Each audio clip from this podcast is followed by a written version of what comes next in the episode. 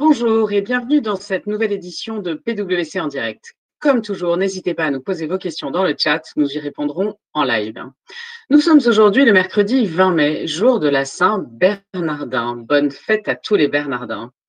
En 1927, Charles Lindbergh décolle à 7h52 précise de New York à bord du Spirit of St. Louis pour tenter la première traversée de l'Atlantique en monomoteur sans escale. C'est aussi la naissance en 1799 d'Honoré de Balzac, ce maître du roman, mort à 51 ans après avoir brossé à travers la comédie humaine avec 91 titres, un portrait cinglant de la société bourgeoise de son temps. Pour les adeptes du jardinage, c'est le moment de planter les tomates, les cornichons, les courges, les courgettes et les citrouilles. Dans l'actualité aujourd'hui, c'est officiel, Rihanna est plus riche que la reine d'Angleterre.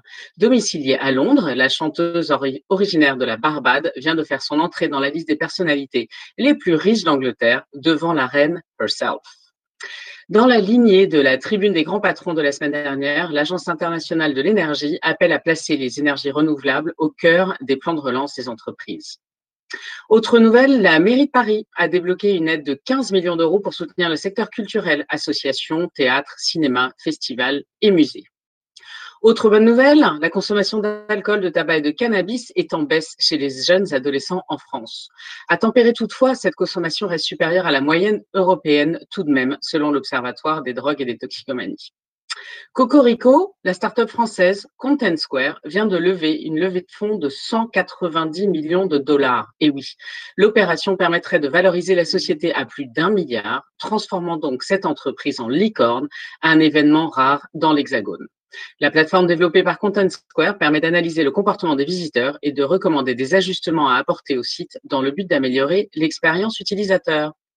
Cyberattaque. Les données de 9 millions de clients de la compagnie aérienne EasyJet ont été piratées. En pleine épidémie de coronavirus, la nouvelle ne pouvait pas plus mal tomber pour EasyJet. La compagnie aérienne britannique a annoncé ce mardi avoir subi une cyberattaque entre guillemets hautement sophistiquée. Les données personnelles d'environ 9 millions de clients sont concernées.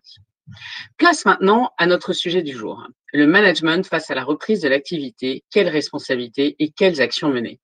J'ai le plaisir d'accueillir pour nous en parler aujourd'hui Aurélie, spécialisée en droit social, Sandrine Culafrose, spécialisée en droit numérique, et Lionel Yemal, avocat spécialisé en contentieux et entreprises en difficulté. Bonjour à tous. Bonjour. Bonjour. Bonjour. Aurélie, première question, euh, peut-être qu'est-ce qui a changé pour les entreprises depuis ce fameux 11 mai? Alors, il y a deux types de situations. La première, c'est les entreprises qui sont restées en télétravail malgré le, déconfinement. Il n'y a pas de modification des règles du télétravail. On peut toujours continuer à l'imposer aux salariés. Il n'y a pas de formalisme particulier. Une nouveauté quand même, dans le question-réponse du ministère, euh, il a été précisé que l'employeur n'était pas tenu de verser aux salariés une indemnité de télétravail destinée à lui rembourser ses frais lié au, télétravail, sauf si un accord d'entreprise ou une charte le prévoit au sein de l'entreprise. Pour ces entreprises-là, beaucoup euh, ont mis en place des cellules de soutien psychologique pour gérer les risques psychosociaux qui sont liés à l'isolement de certains travailleurs. En ce qui concerne les autres entreprises qui euh, ne pouvaient pas euh, profiter du télétravail en raison de leur activité ou des travailleurs dont il était question, ces salariés ont repris le travail et, donc ont, eu de nouveau accès aux locaux. Et là, l'employeur doit respecter un nombre de règles très, très strictes en matière d'hygiène et de sécurité. Il y a un bouclet du ministère de, 21 pages qui est paru euh, avec l'ensemble des règles euh, pour l'employeur à respecter pour ses salariés. Ils sont de trois types. Tout d'abord, évidemment, comme on, nous le dit depuis euh, maintenant quelques mois, le respect des gestes barrières. Euh, également, tout ce qui est règles de distanciation sociale, qui a euh, pour conséquence au sein de l'entreprise un réaménagement des locaux, on va changer les bureaux, des open space, etc. On va faire une rotation des équipes. Et également tout ce qui est fourniture de pays. équipement de protection individuelle, donc ce sont les fameux masques, les gants, les surblouses, même si les gants euh, euh, ont, été euh, l'un des équipements qui a été un petit peu contesté par le ministère de la Santé en disant que c'était plutôt quelque chose à ne pas mettre en œuvre. Il y a certaines activités qui, nécessitent néanmoins. Ce qui est important de savoir, c'est que la mise en place de ces, EPI, de ces équipements de protection individuelle des salariés, doit, avant d'être mise en place au sein de l'entreprise, euh, faire l'objet d'une consultation du comité social et économique. Euh, à ce titre, euh, il y a de nouvelles règles, notamment dans les délais de consultation du CSE, qui sont avec des délais restreints pour permettre à l'employeur de mettre en œuvre plus rapidement ces, ces, équipements au sein de l'entreprise. Merci beaucoup. Sandrine, en complément à propos du télétravail, est-ce qu'il y a des points d'attention particuliers? Oui, alors la crise, sanitaire a généralisé le télétravail et d'une certaine façon, la période de déconfinement l'institutionnalise. donc l'entreprise qui était déjà exposée, aux menaces cyber, poursuit, finalement sa transition vers le numérique. Donc, dans le cadre du, déconfinement, euh, en réalité, les, problématiques euh, sont un petit peu différentes que celles qui se posaient euh, au début de la crise sanitaire. C'est-à-dire que, par exemple, la question de la sensibilisation des utilisateurs normalement ne se pose plus, puisqu'ils ont dû être accompagnés dans la prise en main et les précautions à prendre pour utiliser les outils numériques mis à leur disposition dans le cadre de leurs fonctions.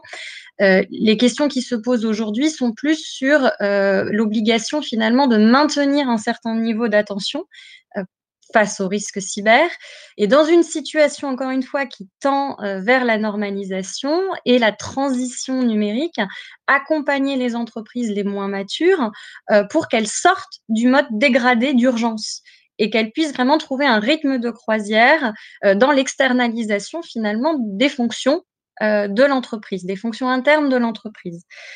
Euh, d'un point de vue du post-déconfinement, parce que finalement, on envisage quand même l'avenir, donc il faut se projeter et, les dirigeants doivent aujourd'hui prêter une grande attention dans le cadre de la bonne gestion de l'entreprise à bien mettre en place toutes les mesures juridiques et techniques pour accompagner justement cette transition numérique.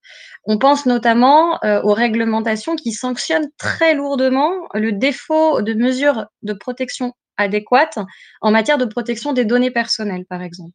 Donc, encore une fois, encourager euh, la résilience des systèmes d'information et de l'information euh, stratégique, finalement, qui participent et qui supportent l'activité de l'entreprise. Merci beaucoup. Aurélie, une question qui revient euh, souvent. Qu'est-ce que l'employeur peut imposer en termes de contrôle et de dépistage à ses salariés? Alors tout d'abord, les campagnes de dépistage sont strictement interdites. Euh, ce qui veut dire que finalement, euh, l'employeur doit inciter les salariés qui sont symptomatiques à ne pas se rendre sur leur lieu de travail. Donc finalement, c'est un, une relation de confiance finalement entre l'employeur et son salarié. En revanche, le contrôle de la température à l'entrée des locaux est autorisé si certaines garanties sont respectées, notamment l'information préalable des salariés, l'interdiction des caméras techniques, euh, thermiques, pardon. Euh, et euh, Sandrine, tout à l'heure, vous, vous parlera des garanties en, en matière de traitement des données. Quoi qu'il en soit, même si le contrôle de la température est autorisé, le salarié peut toujours refuser le contrôle de la température. Et qu'est-ce qui se passe dans ces cas-là? En fait, l'employeur pourra refuser l'entrée euh, à son salarié, mais dans ces cas-là, le salarié pourra demander à l'employeur de lui payer et de l'indemniser de la journée de travail perdue. Ce qui est un petit peu différent, je pense, euh, de ce qui est euh, du, port des, EPI dont je parlais tout à l'heure, et je crois qu'il y a eu une question là-dessus. L'obligation de l'employeur de respecter les règles d'hygiène et de sécurité, donc l'oblige à, ce que les salariés portent un masque, euh, portent des gants ou des surblouses euh, selon l'activité euh, dont il est question. Dans ces cas-là, le non-port de pays, de la même manière qu'avant le Covid, constitue une sanction, enfin constitue une entrave en fait aux règles de l'entreprise et l'employeur doit pouvoir user de son pouvoir disciplinaire. Donc, il peut faire un avertissement ou même un blâme ou même des sanctions plus lourdes en cas de récidive si les salariés refusent ouvertement de ne pas, par exemple, porter un masque. Merci beaucoup. Et c'est vrai que je rebondis sur le sujet de la protection des données personnelles. Sandrine, tu, peux nous en parler un peu? Parce qu'il y a quand même beaucoup de sujets là-dessus sur euh, comment s'assurer que les données personnelles des salariés soient bien protégées dans cette période. Oui. Euh, alors effectivement, d'ailleurs, euh, à l'instar euh, du ministère du Travail qui a publié des recommandations, la CNIL, donc l'autorité de protection des données personnelles en France, a également procédé à une publication pour rappeler certains principes. Donc un premier principe, c'est quand même celui selon lequel les employeurs doivent traiter des données strictement nécessaires à la satisfaction de leurs obligations légales et conventionnelles. Donc il ne s'agit pas pour les employeurs de prendre des mesures qui seraient susceptibles de porter une atteinte disproportionnée à la vie privée des personnes concernées. Donc, on rappelle d'ailleurs hein, que, les données traitées à l'occasion euh, de la gestion de la crise sanitaire euh, ont un caractère sensible, puisque bien souvent, on, est dans, la donnée de santé. Euh, c'est pourquoi, quand les entreprises traitent et gèrent ben, le diagnostic d'un de leurs salariés qui, aurait été révélé positif au Covid et qu'il se, se, serait déclaré auprès de son employeur. Ce que ceux-ci doivent euh, collecter, c'est bien les éléments liés à la date, à l'identité de la personne, au fait qu'elle est indiquée être contaminée ou suspectée de l'être, et puis quelles mesures organisationnelles euh, ont été prises pour satisfaire à ces obligations légales euh, et réglementaires. Et en aucun cas, l'identité de la personne ne doit être communiquée aux autres employés. Euh, s'il y avait un risque, effectivement, il conviendrait, dans le cadre de, la prévention, d'alerter les collègues, mais certainement pas euh, de divulguer euh, l'identité. pour être précise ensuite sur les, cas d'usage qui ont été évoqués par Aurélie, bah, notamment la question des relevés de température. En l'état, comme elle l'a bien indiqué, les employeurs ne peuvent pas constituer de fichiers conservant les données de température des salariés. et il est pas non plus offert la possibilité d'utiliser des outils de captation automatique de température, donc c'est caméras thermiques en fait.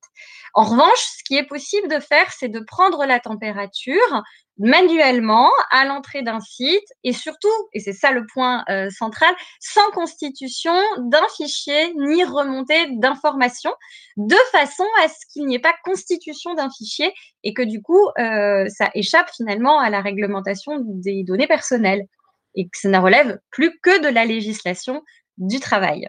Euh, un autre point euh, qui est un cas d'usage euh, finalement qui s'est posé auprès de, beaucoup d'acteurs, notamment internationaux, c'est la question des questionnaires sur l'état de santé, hein, les campagnes un petit peu menées pour essayer de planifier le retour sur site ou sur les sites des différents salariés. Il ne peut être euh, mis en place euh, de telles fiches ou, questionnaires médicaux en dehors de la médecine du travail. Hein. C'est toujours la médecine du travail est soumise d'ailleurs au secret médical, qui peut se charger finalement de faire ces investigations et puis d'explorer certaines pathologies dites comorbidités, par exemple, pour pouvoir ensuite décider si un éventuel cas d'aptitude ou d'inaptitude doit être constaté. Voilà. Merci beaucoup pour, pour cet éclairage. Euh, Aurélie, un autre sujet qui, préoccupe beaucoup, euh, qu'en est-il de l'activité euh, partielle? Alors, l'activité partielle, pour le moment, les mesures n'ont pas été modifiées à ce jour. Il y a eu un point, c'est pour les salariés qui étaient jusqu'au 1er mai en arrêt de travail pour garde d'enfants ou euh, qui étaient chez eux euh, euh, en raison d'une personne vulnérable ont basculé à partir du 1er mai dans le système de l'activité partielle. Donc, à partir du 1er mai, ils ne sont plus pris en charge par la Sécu, mais sont pris en charge au titre de l'activité partielle.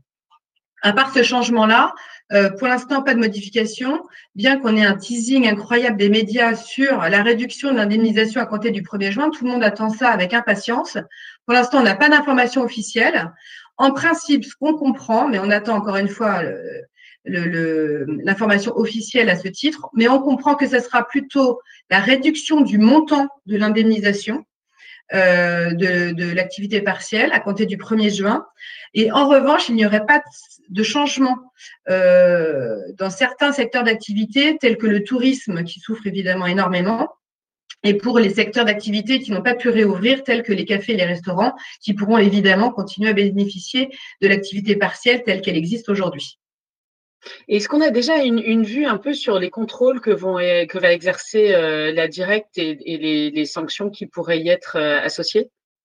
Alors la directe, justement, avait dit depuis le départ, et lorsqu'on devait faire les, quand on faisait les demandes, hein, quand euh, les entreprises faisaient leurs demandes de bénéficier de l'activité partielle, elle savait qu'il y aurait des contrôles a posteriori. Mm. On a une instruction du ministère du 5 mai qui nous indique, alors pas vraiment quels vont être les moyens que la directe va utiliser euh, pour procéder à ces contrôles Est-ce qu'on va euh, rentrer dans les adresses IP des, salariés pour voir ce qu'ils ont fait les jours où ils étaient en, activité partielle ou pas? Mais déjà, on sait que ces contrôles a posteriori vont être des contrôles ciblés. Alors ciblés euh, vers des entreprises d'abord qui ont demandé une indemnisation pour des taux élevés, des taux salariés élevés. On va avoir aussi des contrôles qui seront ciblés dans le secteur des BTP et également euh, ce qui concerne euh, pas mal d'entreprises euh, dans la région parisienne, toutes les entreprises de conseil qui sont composées essentiellement de cadres et dont l'activité finalement aurait pu, enfin et peu, a pu pour certains être être continuée en télétravail. Donc ça, ça va être les, trois secteurs dans lesquels euh, les, contrôles a posteriori euh, vont être euh, vont être effectués par, par la directe. donc encore une fois, les modalités de contrôle, on sait que c'est un contrôle sur place. L'idée, c'est en fait de vérifier. Alors, premièrement, des erreurs, parce que forcément, il va, il va y avoir potentiellement des erreurs, puisque finalement, on déclare les heures indemnisées après. Donc, il, pourra y avoir des ajustements, ça c'est le premier cas, mais on comprend bien que finalement, ces contrôles vont être surtout pour, euh, constater les fraudes euh, d'un employeur qui aurait mis certains salariés en activité partielle et pour autant qui aurait continué à travailler. Donc ça, on va voir dans quelle mesure euh, avec quelle modalité ils vont pouvoir contrôler ça, les mails, échanger des dates de, pendant les dates d'activité partielle et, un, mail qui va partir de l'ordinateur du, salarié. Euh, les sanctions sont, très lourdes. Hein. Euh, les premières sanctions sont des sanctions civiles, évidemment. Euh, on, va rembourser l'indemnisation qu'on que l'entreprise aura perçue à tort. On peut avoir un retrait également de, l'autorisation de mise en, activité partielle dans un délai de quatre mois. Après, on peut avoir une sanction administrative qui est un peu plus lourde, c'est-à-dire que si l'entreprise euh, on constate qu'elle a fraudé et que parallèlement, elle bénéficie euh, de d'aides de, l'État, type réduction Fillon, etc., on peut lui suspendre ses aides pendant une durée de 5 ans, ce qui est quand même très lourd. Et euh, la sanction la plus lourde étant le fait que s'il y a un procès verbal de travail dissimulé qui est constaté, forcément, lorsque le, salarié est en activité partielle, il est, est censé donc ne pas travailler. Euh, en le faisant travailler, finalement, on ne le paye pas. Et donc, il peut y avoir une constatation de travail dissimulé et un PV qui est dressé par l'inspection du travail. Et dans ces cas-là, c'est du pénal et euh, l'employeur risque une sanction de deux ans de prison maximum et 30 000 euros d'amende, ce qui est évidemment très lourd. Ça n'est pas rien, en effet. Euh, Lionel, d'une façon plus générale, est-ce que tu peux nous rappeler un peu les principes de la responsabilité pénale du dirigeant? Alors, euh, je propose de parler aussi de la responsabilité de façon générale, puisqu'on peut parler de la responsabilité civile qui a été évoquée et de la responsabilité pénale. La responsabilité civile, elle est établie euh, depuis de très très longues années euh, par le Code de commerce. Et le dirigeant, il est tenu au titre du Code de commerce de trois éléments. ce qu'on appelle donc la violation des statuts, le, le contrat de société. Et ce qui nous intéresse plus dans l'hypothèse actuelle, c'est de la violation euh, du, euh, des lois, des règlements, mais aussi une catégorie fourre-tout qu'on appelle euh, les fautes de gestion, qui est établie par la jurisprudence. Et toutes les obligations qui ont pu être évoquées par Sandrine ou Aurélie, eh bien, elles relèvent soit de la loi, soit du règlement, soit de cette catégorie établie par la jurisprudence des fautes de gestion. Et donc, on voit déjà se poindre une idée, c'est-à-dire qu'il va y avoir, il pourrait y avoir euh, des cas de responsabilité du dirigeant, et là, euh, à l'égard de la société, pour ne pas avoir mis en place l'ensemble des procédures, l'ensemble des budgets, les avoir mis en, œuvre pour respecter euh, ces obligations. Très simplement, si les mesures sanitaires qui sont prévues par le fameux bouclet qui a été évoqué établi par la, la directe, eh bien, on pourrait le reprocher à ce dirigeant. Donc, raison de plus pour que le dirigeant soit très vigilant sur ces points-là. Alors, en matière pénale, euh, j'insiste sur une chose parce qu'on assiste actuellement à une véritable crainte du, de, de, de, la responsabilité pénale du dirigeant. J'essaierai de limiter cette crainte-là. On reste dans la, la, responsabilité. Il y a une trilogie habituelle à respecter si, en cas d'engagement, il faudra une faute, un préjudice et un lien de causalité en cas d'apparition de, ce fameux préjudice. Et donc, on se recréera toujours vers un problème, une question de preuve. Merci beaucoup. Alors, du coup, est-ce que tu aurais des mesures euh, concrètes pour gérer euh, la, la responsabilité des dirigeants dans cette période? Je rebondis sur ce dernier point, c'est-à-dire c'est la question de la preuve. Il faut s'assurer la preuve de la mise en œuvre de l'ensemble de ces dispositifs. Alors, s'assurer de la preuve, c'est déjà un simple euh, simple fait de euh, prévoir de la documentation. C'est-à-dire que dès lors qu'on met en œuvre ces dispositifs qui sont nouveaux ou alors qu'on réutilise des anciens dispositifs pour mettre en œuvre les, euh, les, les, nouvelles réglementations en matière d'hygiène sécurité, eh bien, il faut pouvoir être capable de documenter, tracer cette situation-là, toujours dans le respect de la réglementation, notamment en matière de données personnelles. Il y a aussi une question de gouvernance, c'est-à-dire mettre en place les bonnes personnes au bon endroit, c'est-à-dire des responsables qui seront chargés de veiller à la mise en place de ces dispositifs. On peut aussi, par exemple, externaliser. Beaucoup de nos clients, par exemple, qui travaillent dans le secteur de la construction, ont euh, euh, fait appel à des assistants en maîtrise d'ouvrage qui sont spécialisés dorénavant dans la mise en place de ces programmes de sécurité sanitaire. Le deuxième élément auquel il faut réfléchir, c'est les délégations de pouvoir plupart des dirigeants ont signé, mis en place des schémas de délégation de pouvoir. C'est le moment de vérifier si ces délégations, elles sont toujours euh, efficientes et si elles prévoient bien euh, la possibilité de mettre euh, un bon délégataire pour gérer ces questions-là. Le dernier élément qui me semble important, c'est les assurances. Il ne faut pas euh, oublier euh, l'assurance pour les euh, mandataires sociaux. Elles existent et souvent, elles peuvent soit être mises en œuvre, soit c'est le moment de souscrire à ces assurances de mandataires sociaux. Merci beaucoup. Et est-ce que concernant l'activité commerciale à proprement parler, est-ce que là aussi tu as des conseils à partager? Oui, c'est un point important parce que euh, les mesures euh, pour le dirigeant, euh, elles doivent aussi être envisagées à ce stade-là. Une société peut actuellement faire face à un mur en termes de trésorerie et il faut être capable de d'utiliser euh, la situation prévue par les ordonnances. Les ordonnances Covid euh, établies récemment, euh, juste avant la période de confinement, elles ont prévu un gel de la date de cessation des paiements, ce qui permet aussi un gel de la responsabilité du dirigeant sur ces questions-là.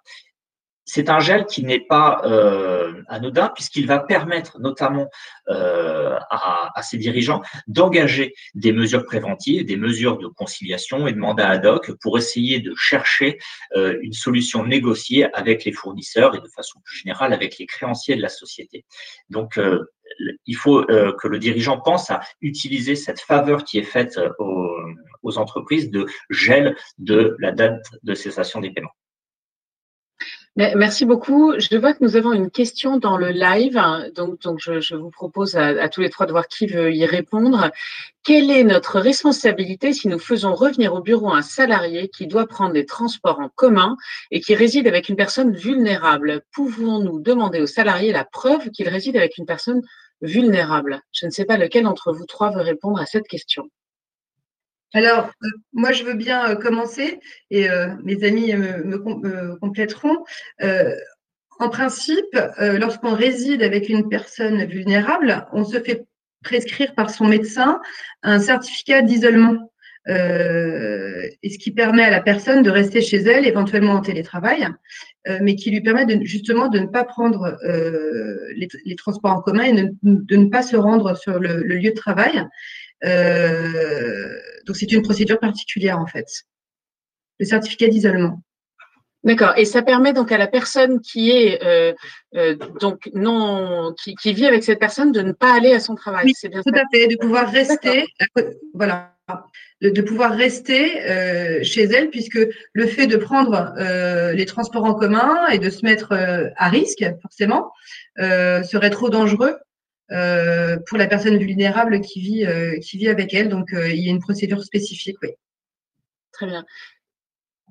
Merci beaucoup. Je, je crois que nous n'avons pas d'autres questions dans le live, à moins que l'un d'entre vous veuille réagir sur cette dernière question.